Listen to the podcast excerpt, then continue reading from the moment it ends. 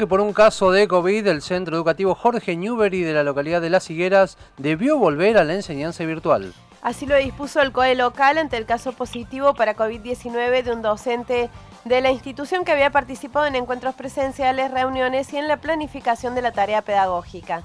Ya estamos en comunicación telefónica con Viviana Alfonso, directora del centro educativo. ¿Qué tal Viviana? Muy buenos días. Javier Sismondi y Susana Álvarez te saludan desde Noticias al Toque. Hola, muy buenos días eh, para ustedes y muy buenos días para la audiencia de este espacio de información. Gracias, Viviana. ¿Qué pasó cuando se enteraron, si es así el hecho, que un docente daba COVID mm, positivo y cómo llevaron adelante el protocolo? Eh, bueno, en primer lugar, eh, ocuparnos de, que el profesor esté bien, esté resguardado, medicado y atendido por, el médico. Y en segundo lugar eh, seguir las indicaciones de las autoridades del COE de aquí de la localidad para este, resguardar a todos los docentes y eh, por supuesto de, la primera indicación fue eh, aislarnos y hacer los testeos a todos y cada uno del personal que estuvo reunido en los encuentros del miércoles y el viernes de la semana próxima pasada. Viviana, ¿hay posibilidad de que haya más contagiados? ¿Cuándo se sabrá esto? Eh, no, en base a los testeos de ayer dieron todos negativos. Eh, ahora tenemos que seguir eh, un tiempo prudente más aislados, alrededor de unos 10 días a partir de ayer.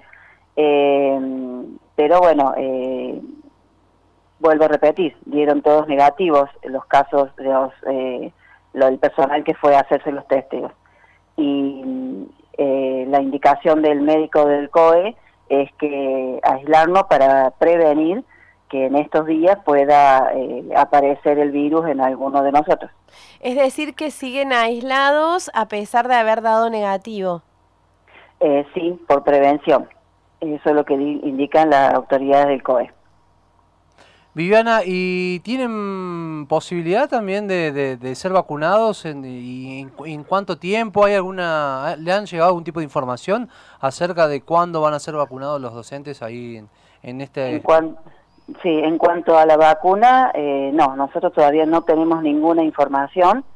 Eh, lo que expresan los medios es lo que recibimos como, como información, es que por ahora eh, se estaría vacunando a personas mayores de 60 o de 70 años, los cuales nosotros no estamos dentro de esa, de esa margen, ¿no? De esa línea.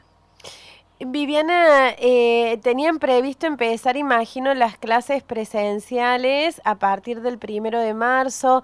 ¿De qué depende que esto pueda suceder en algún momento? Eh, bueno, nosotros tenemos la esperanza, como la tuvimos del momento en que nos encontramos el 17 de febrero, de organizarnos y preparar todo para que nuestros estudiantes estén con nosotros en las aulas. Eh, debido a esto, eh, nos, bueno, nos ocupó en el sentido de que, bueno, cómo nos íbamos a reorganizar y repensar el inicio de las actividades. Ayer las autoridades me dijeron, las autoridades del CODE me dijeron que eh, tenemos que ser pacientes, tenemos que esperar, porque es preferible esperar ahora y no volver a esto dentro de una semana.